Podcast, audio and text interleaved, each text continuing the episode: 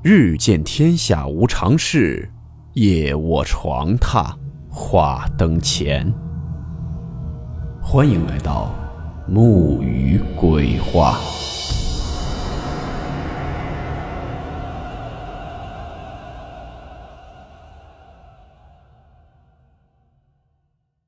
大家好，我是木鱼。今天这个故事是在某论坛中一位网友发布的帖子。故事名称：重庆夫妻诡异搬家事件。温馨提示：本故事含有未经证实的内容和边缘化知识，部分内容超出普遍认知。如感到太过冲击自己的主观认知，请大家当做故事，理性收听。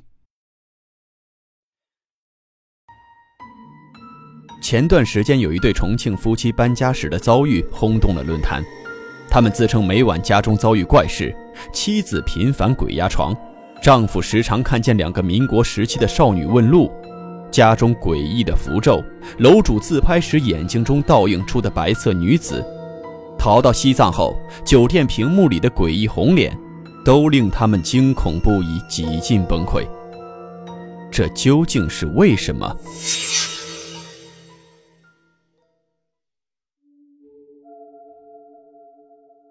论坛楼主网名叫一个无辜的人，是一名国企员工。从不信鬼神的他，七月初开始和妻子遭遇了一连串离奇事件，让他的世界观产生了动摇。二零二一年七月初，楼主和妻子在重庆某地租了一套三居室。入住后，楼主说这几天一直睡不踏实，经常鬼压床。起初，楼主并没有太在意。可是之后的几天，他慢慢发现，事情没有那么简单。第三天晚上，老婆在睡梦中突然一声尖叫，楼主忙问他怎么了，他老婆说刚刚梦到墙里走出了一个穿着民国时期服饰的少女，那少女问了他老婆一声，说我可以进来吗？楼主只当是老婆做了噩梦，安慰了几句就又睡下了。第四天晚上。可怕的噩梦轮到楼主自己了。睡到一半，楼主突然感觉身体无法动弹，努力半天只能睁开一只眼睛。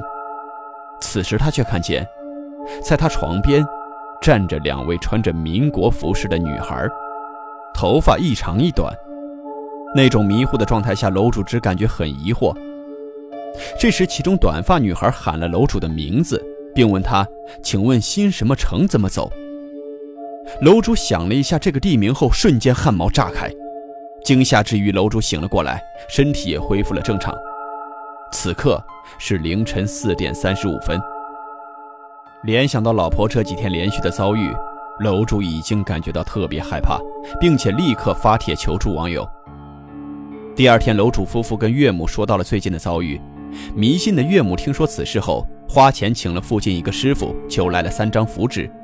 一张贴在了床后，一张贴在卧室门上面，一张直接烧掉了。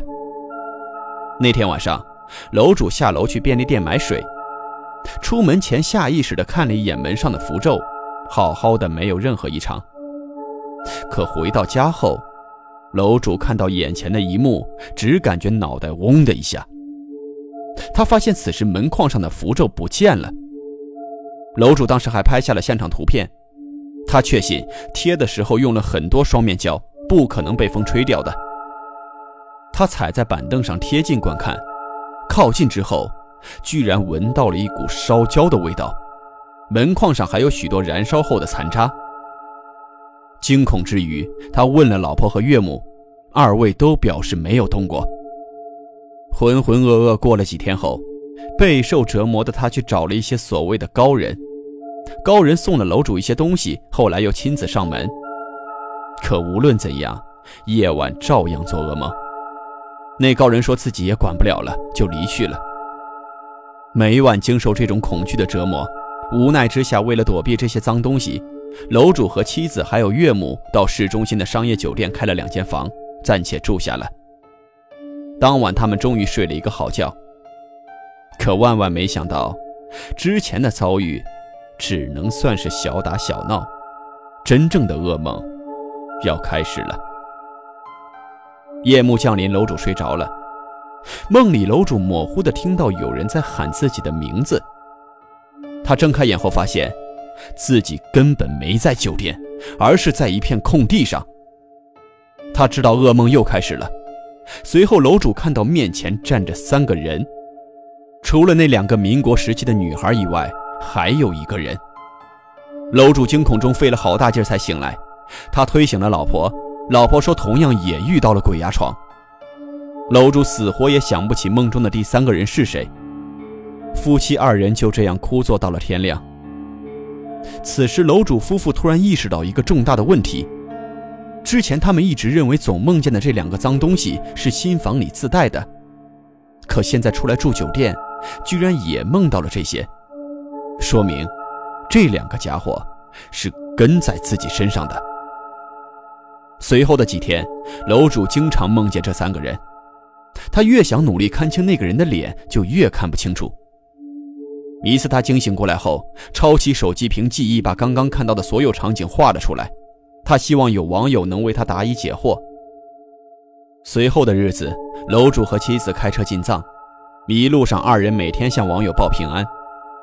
七月十七号，楼主把自己的照片发给了一位高人，可没想到那高人说：“你看看自己瞳孔里是什么。”楼主放大照片后，在照片中自己的瞳孔内看到了一个白衣人影。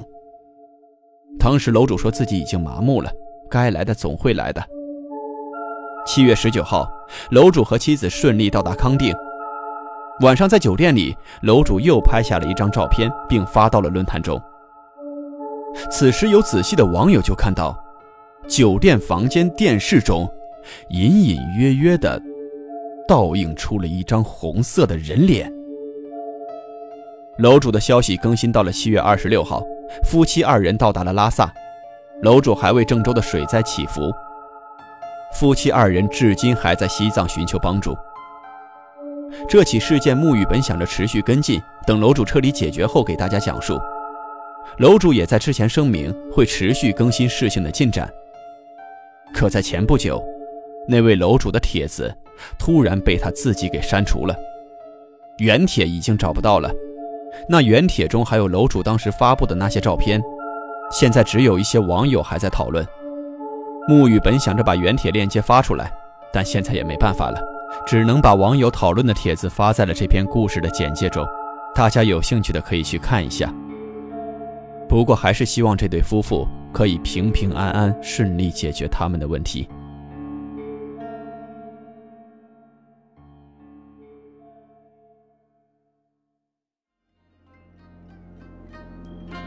好了，我们今天的故事到此结束，祝您好梦，我们明晚见。